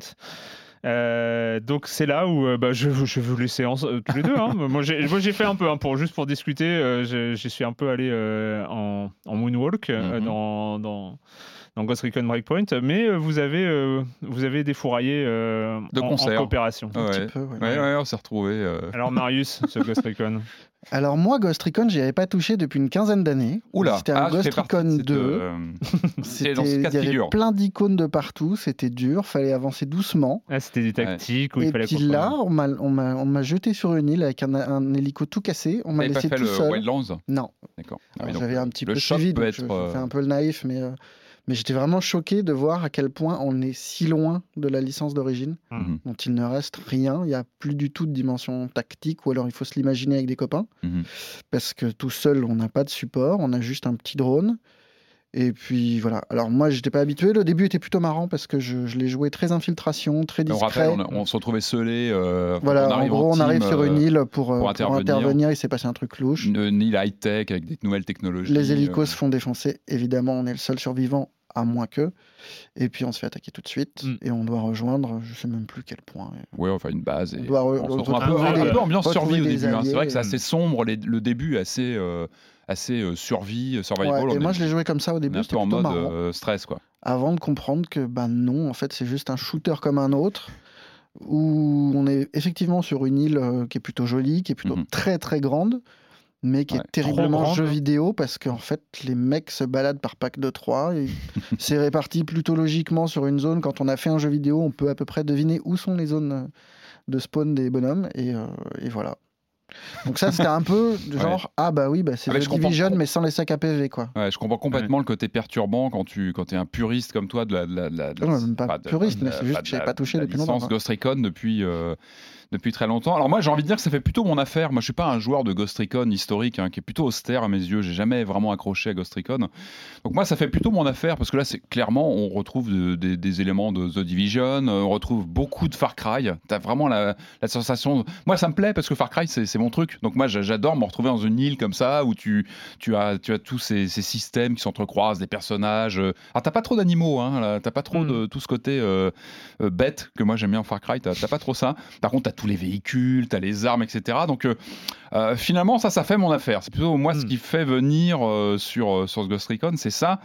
Euh, après, oui, je suis complètement d'accord qu'il enfin, il reste pas grand chose de la proposition originale de, de- de- des Ghost Recon historiques, ne serait-ce que le côté infiltration. Après, je pense que ça pose des vraies questions fondamentales. C'est est-ce qu'on peut vraiment avoir encore de, de- de la filtration de puristes sur un monde ouvert comme ça, tu vois, sur un jeu aussi monde ouvert euh, euh, Est-ce que c'est vraiment compatible en soi? Je, me pose la question, tu vois. Ah bah, L'open world tour par tour, c'est pas. ah mais même tu vois sur les déplacements tactiques des, Ouais. des Ghost Recon originaux où Hmm. tu étais vraiment dans des endroits plus plus renfermés euh, Mais je me pose la question mais- mais je pose que la dans, les, question dans- dans les Ghost Recon originaux, tu pouvais mettre pause pour donner tes ordres, pour euh, envoyer tes hommes à Ah, un C'était endroit ou beaucoup plus lent, oui. oui. Ouais. Enfin, oui t'avais pas le même tempo mais clairement là, on surtout, ce qui est étonnant, en fait, c'est de se retrouver avec. C'est pas tellement un Ghost Recon, c'est un jeu Ubi, en fait. Ouais, ouais, c'est un sûr. peu pourri, vraiment, entre les mécaniques. euh, euh, multi de The Division et euh, effectivement euh, un environnement Far qui rappelle Far Cry les hélicos que tu, dans les déplacements, euh, dans le système de base. Euh, Et non, c'est pas déplaisant. Moi, les, premières heures, je trouve plutôt efficaces. Alors moi j'ai il y a- eu la Il y a révélation une nervosité qui est plutôt agréable quand on a joué par rapport à, à The Division où on Hmm. est face à des sacs à PV, où ouais, on reste sur les mecs statiques pendant assez longtemps. Là, le fait qu'une petite rafale suffit à buter des mecs, Ouais. c'est assez nerveux, c'est assez Et plaisant. Et clairement, c'est vraiment à conseiller pour le multi. Moi, j'ai vu la différence, c'est que j'ai commencé mon, mon jeu en solo. Et c'est vrai que le début t'amène vraiment une expérience solo quand tu es, en, tout seul sur l'île, tu te réveilles, bon, tu vas Bah, voir le, un peu le- les le- début, on va dire la, la première demi-heure, quoi. Enfin, c'est. Oui, Ouais, tu sens qu'il y a vraiment quoi. une patine scénaristique, il y a, il y a un- il y a tout le background avec l'île, etc. Donc tu, tu, tu, tripes, et etc. Donc tu commences, et puis bon, très vite, tu, finalement, tu te rends compte que, bah, comme toujours dans ces jeux-là, le, le héros, c'est, pas le scénario, c'est l'endroit, c'est l'île, c'est, c'est la géographie du lieu où vraiment tout, tout, la, tout l'accent est, même, est donné, mais même visuellement, je trouve que tu vois, les persos sont pas fantastiques, c'est l'endroit qui est beau, t'as, des, t'as des paysages qui sont, qui sont fabuleux, quand t'es en hélicoptère, t'as vraiment des points de vue euh, fabuleux. Non, en solo, tu, tu, très vite, tu, tu te retrouves avec te- dans ton côté un peu chausson, euh, que tu connais bien, euh, avec toutes les mécaniques Ubi. non, c'est quand on s'est mis à, à jouer en, en, en- Bah, en en binôme, où c'est là, où là, tu, tu, tu changes complètement. Que le- pour moi, le jeu est très premier degré quand tu joues en solo. Tu es, dans cette ambiance euh, très. euh, De toute façon, très, le jeu euh, très premier degré. ouais. où tu vois, t'es, voilà, c'est, faut adhérer au trip avec ce personnage Rogue, l'acteur de, de, de The Walking Dead, je j'ai plus son nom. Euh, Qui joue dans Punisher. voilà, euh, qui, qui est le méchant, qui, qui est un rogue un petit peu, qui Mm. s'est rebellé contre sa hiérarchie. euh, voilà, donc tu es dans tout ce truc assez premier degré. Et, et le jeu est assez sérieux et assez. Et c'est vrai que dès, qu'en- dès que tu es en multi avec un pote, qu'on on s'est retrouvé avec Marius à- à- en bidas, hein, on faisait des missions en bidas en réseau, et là tu te, tu, tu- tu te marres vraiment. Enfin, il y a un Mm. côté. C'est là où l'humour apparaît, c'est que les, les situations. Alors que c'est c'est paradoxal, parce que c'est pas un jeu forcément très rigolo et très funky, mais en multi, tu as vraiment ce côté. euh, bah, tu te marres, quoi. Je trouve que vraiment, c'est là où tu as quelque chose qui se passe euh, euh, plus qu'en solo. est-ce que c'est pas, un peu triché? Est-ce que n'importe quel Ouais, jeu que euh, de, dire, de- de tir propre où tu tires sur des gens C'est forcément et, plus rigolo à et où plusieurs. tu te caches Alors, et, avec, ouais. avec quand même ce- cette différence que. Je rappelle Moi- qu'on s'est quand même beaucoup amusé sur Wolfenstein Youngblood. Ouais, ouais, hein. Enfin, Non, mais tu vois, par exemple, le multi avec des inconnus, parce que moi j'ai joué avec Mm, Patrick et j'ai joué aussi avec des inconnus, je trouvais ça vraiment moins marrant. Hmm. Bien moins marrant, par exemple, que The Division, où tu avais un effet tout simple de, même sans jouer avec les casques et sans chercher à devenir euh, amis et compagnie, tu as un effet sac à PV qui réunit les joueurs autour Oui. de quelques masses. Hmm. Ouais. Là, on est sur de l'open world, les mecs, on les tue en quelques balles, on se fait tuer très rapidement aussi. Donc, faut, il faut Mais du se coup, il y a un truc, de jeu. so- soit on communique beaucoup, soit on communique pas du tout, et auquel cas c'est c'est peu marrant en fait d'être à plusieurs. Ouais. Mais comme souvent, enfin comme souvent dans les jeux Ubi comme ça, où finalement c'est le joueur qui crée son truc. Enfin, c'est Mm. vraiment ça. Et là à deux, c'est flagrant. C'est que Ouais. on s'est marré parce qu'on prenait une jeep et qu'on partait à l'autre bout de la carte. On se dit tiens, on va faire ça. C'est là où il se passe quelque chose. C'est dans les échanges et dans le vraiment dans, dans, dans le genre multi. Donc euh, ça, c'est important. Ah, Il y a effectivement, il y a, eu- il y a aussi tout, tout l'aspect loot qui est très très prononcé. Alors, je sais qu'il y a eu un backlash au début, au lancement du jeu. Je crois qu'Ubi a fait, a, a fait euh, marche machine arrière sur euh, la monétisation, je crois, de, Mm. de certaines choses. Euh, Il y, a des- il y a des coffres partout. Alors moi, je suis bon client pour ça. Moi, je ne le cache pas, j'assume complètement. J'ai cette tapétence pour ouvrir des trucs dans tous les sens. Quand je finis une base, que je, je- je finis une mission, je vais, je vais tout ouvrir, je vais dans tous les sens.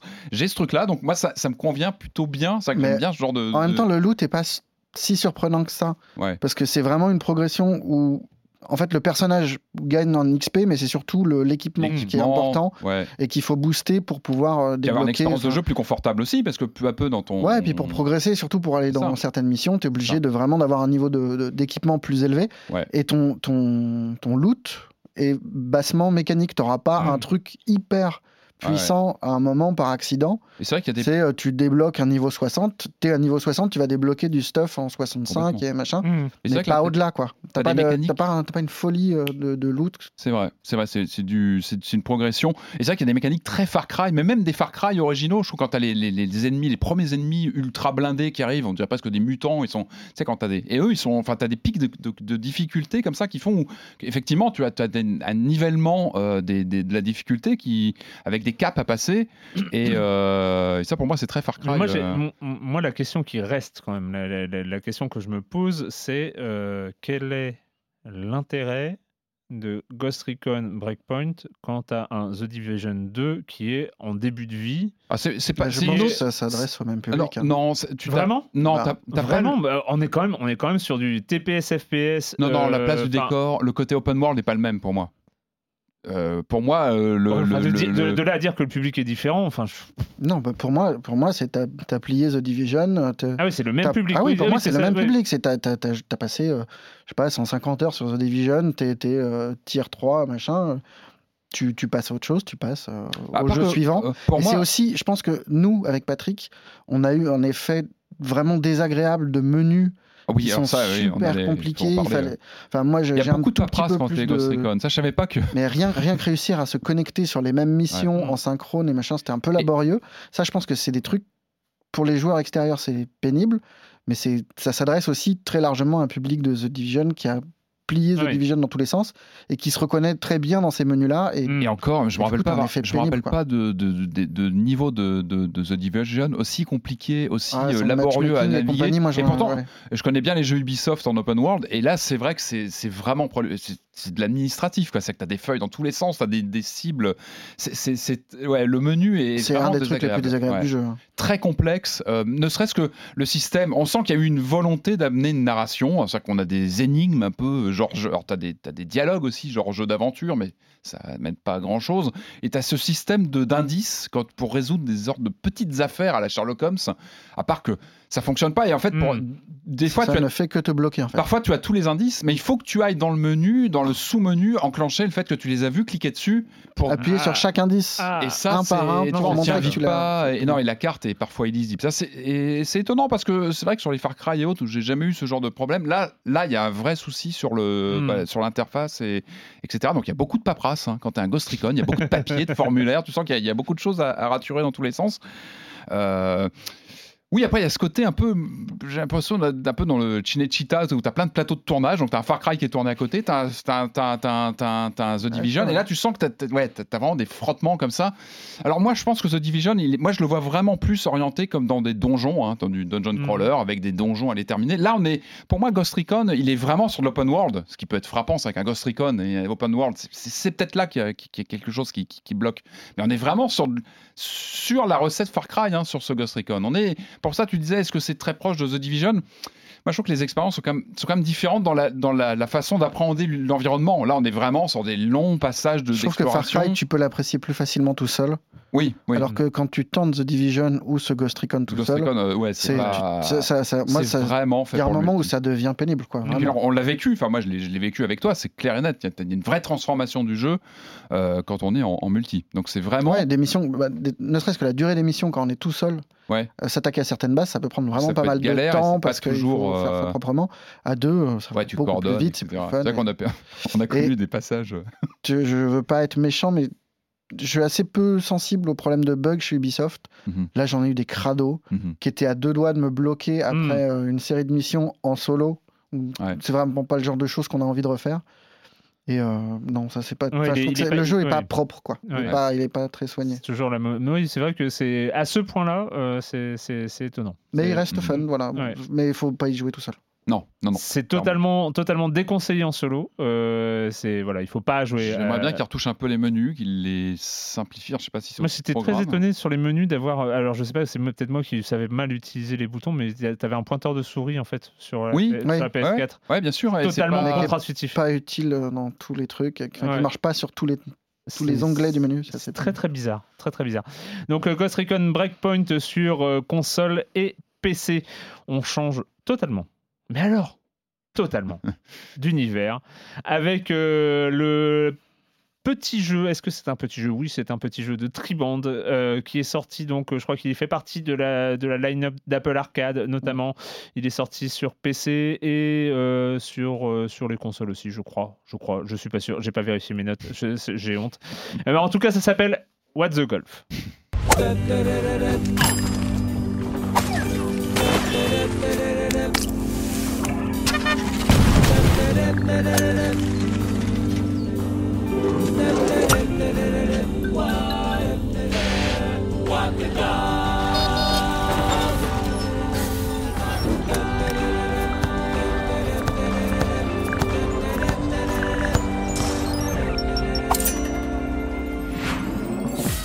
Rarement un jeu aura mérité son, autant son nom. Je trouve que What the Golf Ouais, il Ouais, résume et- bien le. est un excellent jeu. C'est euh, performatif à ce, à ce niveau-là. Euh, c'est, Mhm. ça, dit, ça dit le jeu en fait. Ouais, What the. Golf. Patrick. Quoi, le golf? Le- le- Le golf, what the fuck? La base, c'est donc un- une succession de, de- de terrains de golf. Le problème, c'est que tout change en fait d'un terrain à l'autre. On a une sorte, d'aventure, on va dire, hein, pour resituer un petit peu Mhm. notre sorte de fil rouge. On se balade comme ça dans un, tout un décor avec des différentes missions. Et chaque petite mission, c'est un tableau en fait. Et, euh, et pour moi, la particularité du titre, c'est que tu arrêtes pas de te, te demander qui suis-je là-dedans. Je suis qui? Est-ce Mhm. que je suis, euh, tu vois, ce, ce club de golf? Est-ce que, bah, en fait, non, parce que finalement, d'un terrain à l'autre, tu, tu changes d'objet à manipuler. Et en fait, je trouve qu'il est assez qu'il faut fascinant. pas décrire juste les trois premiers niveaux? Alors, Ouais. dans les trois premiers, En- euh, En gros, c'est. euh, le premier est traditionnel, on va dire. tu- c'est- Tu, tu as ton tu as une club, petite jauge de force, ton club, ton personnage, Classique. tu tapes dans une balle, la balle va dans le trou, tu as gagné, c'est très bien. t'es Ouais. content. Va Niveau bien. 2, c'est euh, la même chose, sauf que le club s'en va. Ouais, Et il faut mettre le club dans le trou de golf. Voilà. Et, Et le y a niveau, pas- et c'est et le- le niveau 3, c'est le euh, golfeur qui euh, se, En retrouve- ragdoll. ouais, en ragdoll. Et en fait, qui on est- dirige le, personnage. ouais. Alors ça, c'est le, c'est le pitch initial, hein, comme tu disais, sur les trois premiers, euh, les trois premiers terrains. Et après, ça va très loin. C'est-à-dire que tu Mm. sens qu'il y a une volonté des développeurs de questionner jusqu'au bout. Ju- Jusqu'où on peut aller comme ça avec un, ce, ce principe de, de- de club de golf? Jusqu'où on peut aller? C'est-à-dire Ouais. qu'on peut le mixer avec du foot, on peut le mixer euh, avec des jeux vidéo, avec des cita- des citations de jeux cultes de jeux vidéo. Et, euh, et ça, c'est vraiment c'est rigolo parce qu'en fait, moi, ce qui m'a vraiment plu, c'est que tu te demandes toujours sur quoi tu vas tomber Mm. dans la, la prochaine étape, le prochain euh, green sur lequel tu vas arriver, parce qu'à chaque fois, il y a une surprise. Et c'est vrai que c'est assez balèze parce que quand on commence le jeu, on se dit oulala, ça va s'épuiser assez vite, Oui. c'est dangereux ce genre de truc. Et en fait, il y a quand même une, une inventivité, une capacité à se renouveler qui est assez dingue. Ouais, puis, euh, Et on sent vraiment qu'ils ont pris des, des captures d'écran de jeu, de leur jeu, qu'est-ce qu'on peut pour faire voir pour. euh, tout ce qui est à l'écran, tout ce qui est du- de l'ordre du signe et qui peut être utilisé comme un élément de gameplay pour déstabiliser le joueur. Vraiment... Au début, tu dis, bon, c'est juste un exercice de style plutôt simple, pas il n'y a pas de difficulté, on est plus sur de la découverte. Et puis, au bout de quelques tableaux, euh, tu commences à avoir des petits moments plus périlleux, des moments plus, euh, plus tendus, où tu dois vraiment jongler avec la, la- la physique, parce que la physique, il y a une très bonne physique avec la balle, le, le rebond, euh, l'interaction avec des, des- des morceaux de décor. Mais c'est marrant, Euh. dans, dans ce que tu as dit, exercice de style, euh, il y, a- il y a un côté à la, à la Raymond Queneau euh, Oui. Ah. Ouais. c'est- un jeu de golf C'est, Ouais, mais oui, oui, c'est euh, Lou Jeu Vipo euh, pour ceux qui, qui s'en souviennent, mais il y a, y, y, y un côté comme ça, enfin, c'est quasi de, existentiel. de- de- pour moi, de la contrainte initiale. La contrainte initiale, c'est euh, ce que le studio raconte, c'est on n'aime pas les jeux de golf.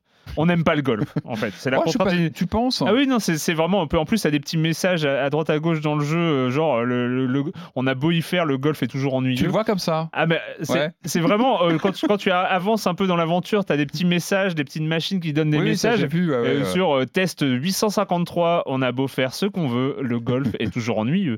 Et, euh, et donc il y a, y a- y a ce côté-là. Moi, je, je pense que pour faire un jeu comme ça, tu es obligé d'aimer le golf d'une certaine façon. Je pense que tu es obligé d'aimer quelque part Il y a un le. moment où tu sais même plus où est la trace du golf dans Mais- le jeu. hein. Ah bah c'est c'est- c'est pour ça que moi je, lointain. vois presque un, un jeu existentiel parce que tu te demandes qui tu es là-dedans, Mm. Le- la multiplicité euh, des objets à, à bouger et d'ailleurs Ouais. intéressante parce que parfois tu te sens complètement indestructible et tu vas tout péter dans une scène parce qu'avec ce moteur physique c'est même rigolo de casser Mm. des choses.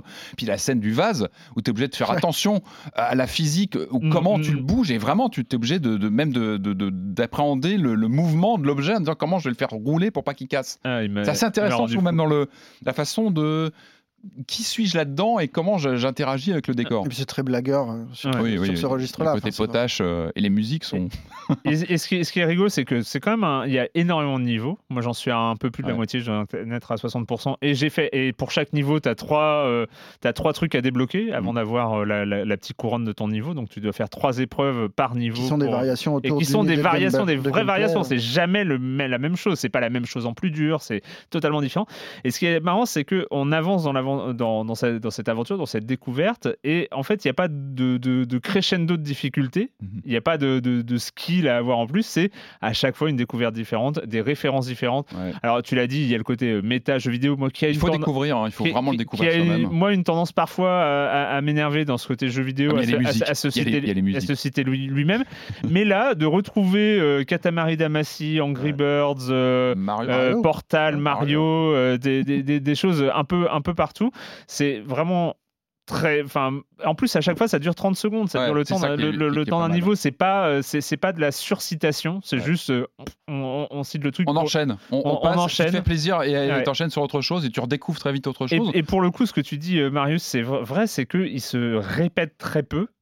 Euh, Il y a très peu d'effets de lassitude parce que ah j'ai déjà vu ça.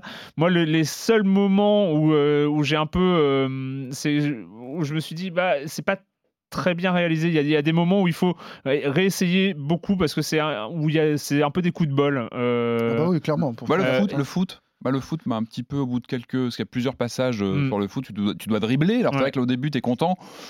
Bon, c'est pas. euh, Après non. il y a, il y a- il y a Non, le par contre, il y a des moments. Alors, après, c'est peut-être moi qui le bowling est un peu, Avec est un le peu bras là tourne, c'est insupportable. Il y a- un moment moi, que j'ai vraiment bien aimé. Je sais pas si vous voyez, c'est une sorte de labyrinthe et on, on joue sur des flux de balles. Ah oui, oui, oui, oui. J'ai même trouvé touchant ce passage parce que tu, tu manipules tes flux. Alors, tu dois faire gaffe à les faire passer une Mm. passerelle. Et t'arrives et t'as as une, Ouais, t'as une, t'as la dernière. t'as la dernière boule qui T'as un touche. côté spermatozoïde, ouais. Mais t'as- presque un côté touchant, je trouve. Tu, tu, tu vois ces flux qui et t'en as un qui y arrive. Et je- voilà, je trouve qu'il y, a- y y vraiment des moments euh, réussis. euh, et tout ça est fait avec. euh, c'est classe. hein, je trouve que l'habillage Ouais, est classe, le visuel est classe, la- les petites musiques. euh, Ah, il a, il Non, a- mais il il a un truc. Très très sincèrement, moi je l'ai pris euh, un petit peu comme euh, un, voilà un petit puzzle game euh, de, de de bas étage, enfin, de, voilà de, de, de seconde zone. Et très sincèrement, Et- bon après une- moi à, à contrario des créateurs, j'ai une, une vraie appétence des jeux de golf. Il faudra qu'on en reparle On d'ailleurs en reparle. parce qu'il y en a plus. Il n'y en a plus de jeux de golf, il n'y a plus de jeux de tennis, il n'y a plus de jeux de golf, s'il vous plaît. Ouais, On, vrai. reprend, on se reprend en main là le jeu vidéo, ça, suffit. Euh, non, Il n'y mais a, pas c'est un vrai. Lynx- il y a pas un Lynx euh, Non, il y a longtemps que ça n'a pas été Il n'y a plus de jeux de golf, il n'y a plus de jeux de tennis. C'est quand même, Ouais, on est, on-. Ouais, et, Mario et- Tennis, et c'est je ne chose. parle pas des jeux de ski. Oui, on va pas en parler. Alors, euh, Ouais. alors, je et je parle pas des jeux. des- JO, t'en auras un. Non, mais je pourri. parle pas des, des- des jeux de SSX là euh, avec euh, du flash et des Ouais, et- d'Ubisoft Ah oui, moi, c'est je- quoi. Ouais. Steep, ouais, voilà. Oui, mais je, je te parle du jeu compétitif de ski Ah avec oui. du slalom, Mm. avec de la descente, avec. euh, Je sais pas ce que vous en pensez. Sur le... Moi, pour moi, un des meilleurs moments de ce jeu, Ça c'est n'a rien à voir avec What the Golf, mais euh, bon. je- C'est l'arrivée sur une scène où tu te dis, je vais Tu viens, tu diriger viens de me quoi. niquer ma digression. Hein. Tu, tu, tu Ah viens non, parce que tu partais très loin et Bah je oui, me suis dit, faut mais peut-être tu aurais pu me laisser. Je reviens au jeu. Bon, d'accord, ok. Non, juste un truc. Moi, ce que j'adore, c'est les, le- les premières images quand tu arrives sur un, green. Tu te dis, qu'est-ce que je vais manipuler Parce qu'on ne le montre pas. Et tu te dis, non, en fait, ça va pas être ce personnage, ça va être la, la bouteille à Oui. côté. Et ça, je trouve que c'est vraiment rigolo. Plus que la prise en main et que le défi que représente le truc, c'est euh, Et, et là, et là même, c'est l'appréhension de euh, ah ouais ils ont ah je- ils ont imaginé ça. Je suis qui là-dedans? Je suis quoi? Ouais. Et, j'allais prendre un exemple qui, moi, m'a totalement, vraiment beaucoup surpris. Mais en fait, j'ai même pas envie de le dire parce Ouais, que je ça- pense ça- qu'il y en a qu'il faut il y pas il y, il y en a, il faut, ouais. il pas, il faut pas dire, mais on, on peut tout incarner à, à- à l'écran. et, euh, Oui, c'est vrai, ça va très loin. Et il y a des moments, je, je veux même pas voilà spoiler du gameplay, c'est très étrange, mais euh, pour le coup voilà, il faut pas trop en dire parce que euh, au moment où on méta. se rend compte de ça, il y a, il y a- il y a un côté, euh, il y a un côté vraiment.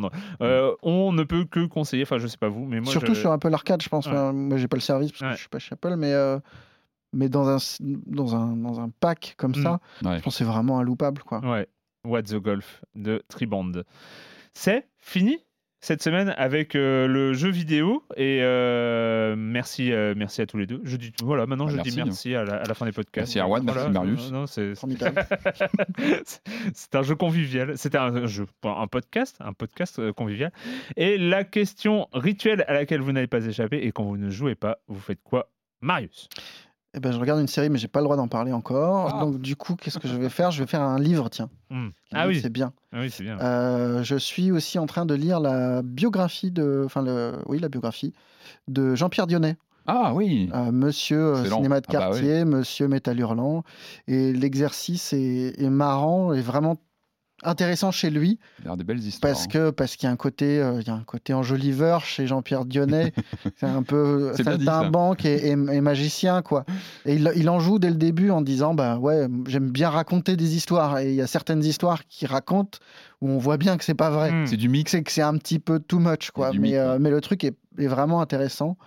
Et surtout on voit comme à quel point c'est un, un type rare dans le sens où il se déploie toujours vers les marges mais en partant dans tous les sens qui a pu se, se focaliser aller dénicher des trucs en musique Mhm. qui a eu un rôle très important dans la bande dessinée dans le cinéma Ouais. en allant chercher des, des films euh, assez obscurs de série B de, de- venus d'Asie enfin le, le bouquin pour ça sur le côté tête chercheuse Ouais. et un peu euh, un peu barjot et, euh, Et capter une époque, parce que c'est et- voilà. une et c'est aussi culture, la pop c'est un peu culture. triste à dire mais on a l'impression que c'est révolu qu'il y a plus de gens comme Jean-Pierre Mm. Dionnet euh, ouais. Un petit peu barjot et capable d'aller partout. Ça manque un peu quoi. Mais voilà le livre est chouette et drôle et, euh, et intéressant Patrick. Eh ben, moi, je suis en mode warrior en ce moment. Donc, entre, entre deux parties de Ghost Recon où je me roule dans la neige pour me, me cacher des ennemis, je suis allé voir le dernier Rambo. Rambo Oh Last là Blood. là, mais pourquoi tu fais Euh, ça bon, déjà, respect quand même à Stallone, dans ce qui doit avoir 73 ou 74. Il reprend un rôle quand même qui est pas, qui est pas évident parce que le, le personnage a quand même euh, quelques, quelques années maintenant. Bon, alors euh, moi je suis quand même très. Je suis beaucoup moins attaché au Ramboverse qu'au Rockyverse, clairement. Enfin, je, je trouve que j'ai un peu plus de mal sur le dernier Rambo. Je, je, je, je me dis que le personnage est quand même pas mal dévitalisé. C'est pas un mauvais film, c'est qu'on est vraiment sur un comment dire sur une vendetta personnelle. Ce qui m'ennuie, c'est ça, c'est qu'on est plus sur un personnage, euh, voilà, sur un, un vieux personnage qui se livre à une vendetta personnage. C'est assez, assez violent, comme le précédent. hein, le, le- le quatrième était assez hardcore aussi, assez violent. Le problème, c'est que pour moi, on est un personnage un peu dévitalisé, c'est-à-dire qu'il n'y a plus vraiment de propos derrière. Donc c'est une sorte de plaisir coupable. hein, c'est un- c'est une espèce d'actionneur. Un temps, il y a peu, plus de euh, propos peu depuis, facho euh, aussi moi, j'ai vu une revisite de Home Alone en version trash, Ah ouais mais euh, non, non, mais après, Non, ça reste ça efficace. C'est vraiment de l'actionneur euh, euh, plutôt efficace, mais il y a plus de propos derrière tout ça. Et, et je trouve qu'on est, on est très loin, tu vois, de bah, justement du Rockyverse avec justement le- la Hmm. déclinaison avec Creed, etc. Où tu as toujours ce, ce personnage. Il y a, une- il y a une, il y a Oui, un une travail sur le bienveillance. sur le vieillissement Exactement, il y a tout un questionnement là-dessus, sur la bienveillance du personnage, la transmission, tout ce qui, toutes les valeurs qui passent. Là, on est sur quelque chose de beaucoup plus aride. Et qu'est-ce qui reste finalement du propos du film original Autant Rocky, tu vois, même, même quand tu vas jusqu'à Creed 2, tu as encore le propos, tu as quelque chose qui Mm. reste du, du, du- du- du premier Rocky. L'ADN est toujours là. Là, le, le dernier Rambo, qu'est-ce qui reste du film Mm. énervé, du film contestataire de, de l'original qui pas était, grand chose déjà avant qui reste une baffe. hein, je l'ai hein. revu il y a pas longtemps. Le premier Rambo, c'est une baffe euh, monumentale. Et d'ailleurs, j'avais lu que l'auteur du du roman est parti de la salle du, du dernier Rambo. Enfin, il, ne s'est pas retrouvé du tout dans, dans ce qu'est devenu le personnage. Donc, euh, ouais, bon. Et moi, pour ma part, donc ce n'est pas parce qu'on est parti de chez Binge qu'on arrête de les écouter. Euh, j'en ai déjà parlé de ce podcast, mais c'est juste que là, c'est un lancement de saison de podcast qui est absolument exceptionnel. C'est les couilles sur la table. Si vous avez, euh, si vous ne connaissez pas ce podcast, si vous avez arrêté de l'écouter, parce que ça arrive aussi avec les podcasts, revenez voir. Il y a les quatre premiers épisodes des couilles sur la table de cette saison. C'est un entretien en quatre parties avec Virginie Despentes. Quatre Mm. fois une demi-heure. Ça fait deux heures d'entretien avec Virginie Despentes. C'est juste incroyable. C'est un vrai euh, plaisir à écouter. On apprend plein de choses. euh, les discussions euh, partent un peu dans tous les sens avec les, donc évidemment les thématiques chères à Virginie Despentes que, qui peuvent être évidemment le, le- sexisme, la violence, la prostitution, tout plein plein de plein plein de, de- de- questionnements comme ça c'est vraiment passionnant un entretien entre Victoire Toyon donc et Virginie Despentes à écouter sur euh, binge.audio Euh, voilà eh bien euh, à la réalisation, c'était Kevin Pogam. Et, euh, et on a enregistré dans les studios de RMC. Merci à eux. Et puis, bah voilà, merci à tous les deux. Encore une fois, parce que je dis encore une fois, parce qu'on est dans un podcast hyper sympa où on est tous copains. Euh, bref, euh, on se retrouve la semaine. Non, non, j'allais dire. Maintenant, tu te mets à insulter les chroniqueurs extérieurs. Donc, euh, oui, oui c'est sympa, mais pas avec tout le monde. C'est ça. Euh, bref, on se retrouve la semaine prochaine sur libération.fr et sur les internets. Ciao.